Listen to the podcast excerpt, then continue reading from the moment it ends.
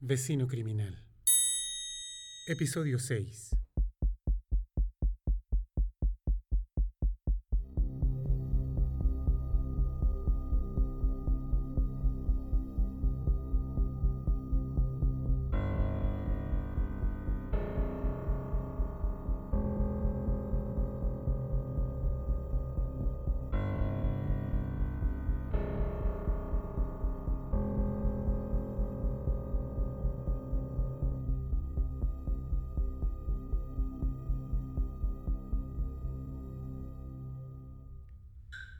La monina Lucía, la flaquita Alicia. Ustedes no las conocieron. Tampoco a las hermanas Marín. Hay un gran número de personas de las cuales ustedes no tienen noción alguna. Y no importa si las han visto o no, no le dan importancia. Las miran, pero no las ven como a la flaquita Alicia. Lo único que recordarías sería su tatuaje, una pequeña paloma sobre el hombro derecho. Y eso sería todo. Sería la chica del tatuaje de paloma en el hombro derecho. Nada más. Nadie más. La monina Lucía sería la niña de la bolsa de papas fritas vacía que le gustan los gatos nadie más. ¿Cómo podría transmitirles todo lo que ellas significan? Eso está a punto de cambiar. Necesitamos hablar de las hermanas Marín. Se fueron en manos de un criminal, como habían vivido, juntas. La mayor tenía cabello castaño, la menor cabello negro, ambas con ojitos grandes, bien abiertos, aún sin poder creer lo que estaba sucediendo, asustadas, mirando como el mundo se había dado vuelta una y otra vez a su alrededor. Un bote sobre un árbol, un sofá sobre las olas, el olor, las sucesivas réplicas las niñas no deberían atravesar ese tipo de situaciones. Deberían jugar, imaginar, bailar, cantar, comer su comida favorita. Ser niñas, crecer y no sufrir en medio de este mundo áspero, miserable, azotado, abandonado.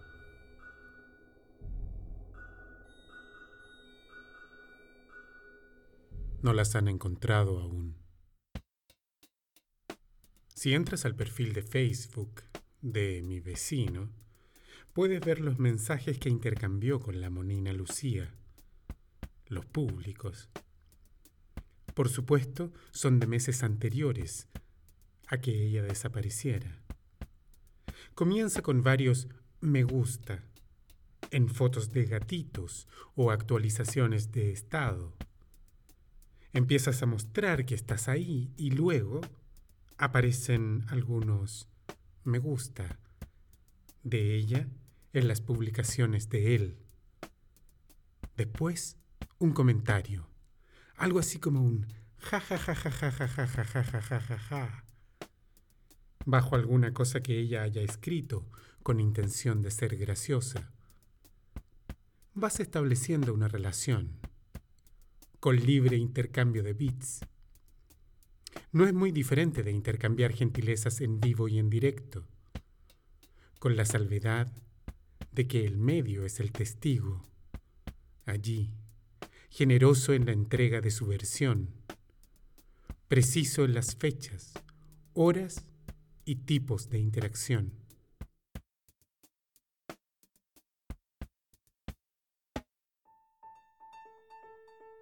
Quisiera poder transmitirles lo conmovedora de la imagen de las hermanas Marín, tomadas de la mano, momentos antes de que una intentara defender a la otra, y sucumbieran ambas frente al agarre firme y diestro de las manos de un asesino.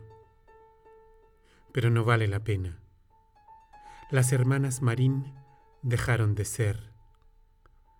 Lo que tenemos que pensar ahora es qué hubieran sido, en qué cosas habrían gastado su tiempo, sus ganas. Yo hago y hago el ejercicio y no puedo. Y no es extraño, porque es lo que hacemos siempre. Miramos, pero no vemos. Nadie realmente importa.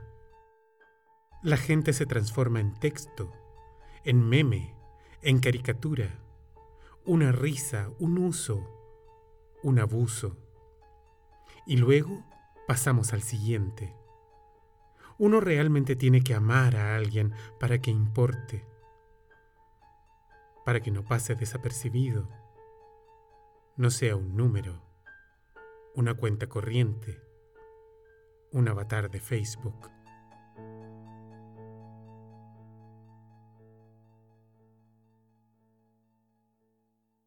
Cuentas las estadísticas.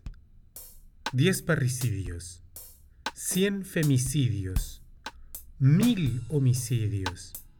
100.000 ya es genocidio. Un millón, aniquilación, exterminio. Y cada víctima reduce el valor de la anterior. Nadie presta atención. Hoy en día un perro extraviado genera más compasión.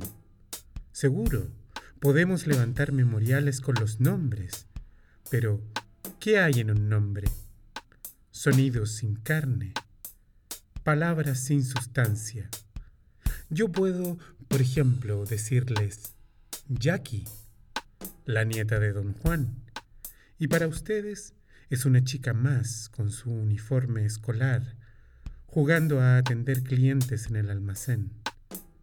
No hay particularidad porque están preocupados de lo suyo y ella no es suya.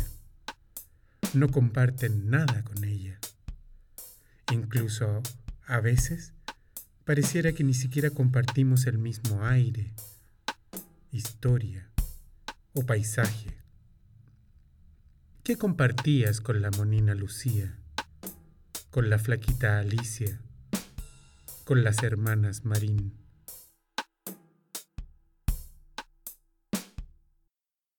Probablemente por eso aprecio vivir en esta comunidad.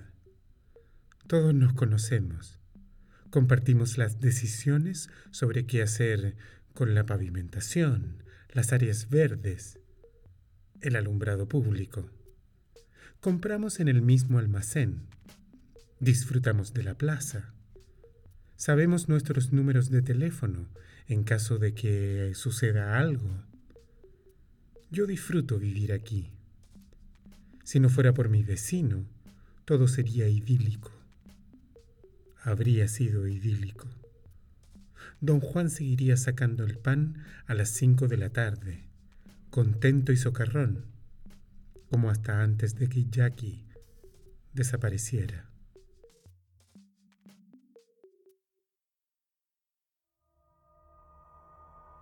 A mi vecino le gusta dormir de guata y se queda ahí, inmóvil, por horas, durmiendo el sueño de los justos. Lo he visto muchas veces, completamente inocente, inconsciente de todo el daño que ha causado, en paz, plácidamente. El total desapego que exhibe al dormir me hace despreciarlo aún más. Todo acerca de él está fuera de lugar. Él no debería estar aquí. Debería estar en otro lado, en prisión, por ejemplo. Como la policía es estúpida y yo no, su suerte está a punto de acabarse. Muchas veces, parado ahí en el dintel de la puerta del dormitorio principal, me sentí como un ángel vengador un ángel de la muerte. Pensaba, ¿por qué no ir un paso más allá y terminarlo definitivamente? Aplicar un poco de justicia primitiva, por las niñas. Pero esos impulsos, esa inspiración súbita, necesitaban ser encausados, porque esto no es la cruzada de un hombre solitario, no es la misión de un rebelde. No, la comunidad necesita saber. La comunidad necesita entender por qué. Esto debe ser contemplado por todos en todo lugar para que recuerden, para que entiendan. Y será reporteado, analizado, transmitido y contado, para que nadie olvide a mi vecino criminal.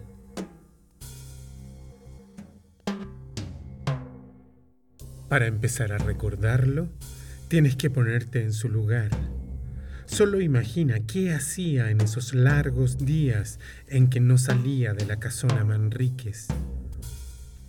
Tienes que pensar como Leonora y yo, hacerte las preguntas apropiadas, las cajas con leyendas en chino, japonés o coreano, las cajas de herramientas, las fotos de Facebook, el insulso conjunto de tweets los itinerarios de viajes a las zonas justo después de catástrofes naturales, su soledad, el porno, como un depredador hibernando a la espera de poder desatar sus ansias. Su closet cumplía la misma función de todas sus pantallas. La ropa no era particularmente llamativa o de buen gusto. Muy pocas prendas que uno podría llamar propiamente de vestir. Una gama de colores orientada hacia los tonos tierra, beige, excepto un polerón azul. Ya lo había visto, es cierto. Pero eso fue antes de comprobar que fue ese con el que apareció en su estúpida primera foto en la zona del tsunami. Pasé esa noche de febrero escuchando la radio. Todo lo demás estaba caído.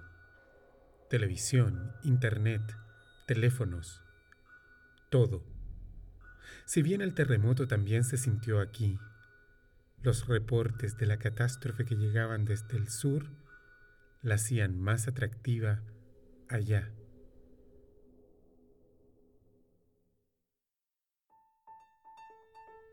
A Leonora le gusta recordar esa noche también. A veces me repite la historia una y otra vez. Yo escucho pacientemente. Me describe con precisión lo que sintió, lo que recuerda que hizo a veces me da la sensación de que Leonora solo tiene sus historias, sus platos de vigos y a mí, su vecino.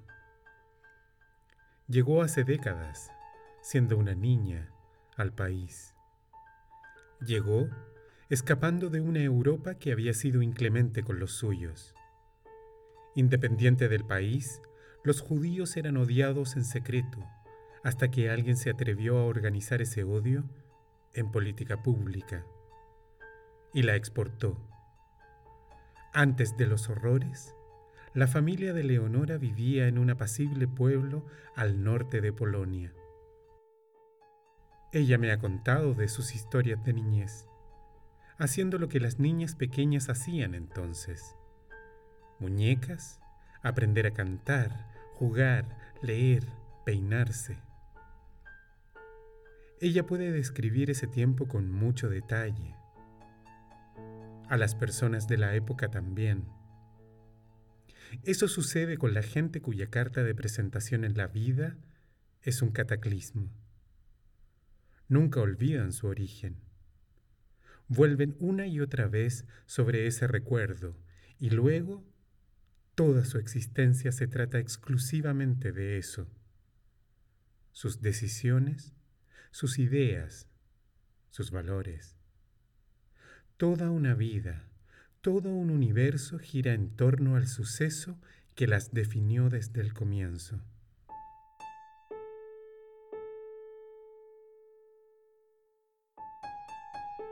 Pobre Leonora. Han sido 75 años desde que llegó aquí, con una maleta en una mano y sujetando con la otra la de su tío Isaac. Fue una impresión, me ha contado innumerables veces, la vista de Valparaíso, recibiéndola de día, colorido, bullicioso, alegremente caótico, mientras ella aún tenía grabada en su memoria los rítmicos pasos de hombres calzando botas, gritando órdenes en alemán y el ruido de morteros a lo lejos. Pobre Leonora y sus historias frente a un plato de vigos, sentada en mi comedor en penumbra, mientras recuerda a su padre, a su madre, a sus hermanas, con quienes jugaba en su pequeño pueblito de Treblinka. Ese nombre tal vez no significa nada para ustedes, pero si fuera una familia, Auschwitz sería el hermano mayor de Treblinka.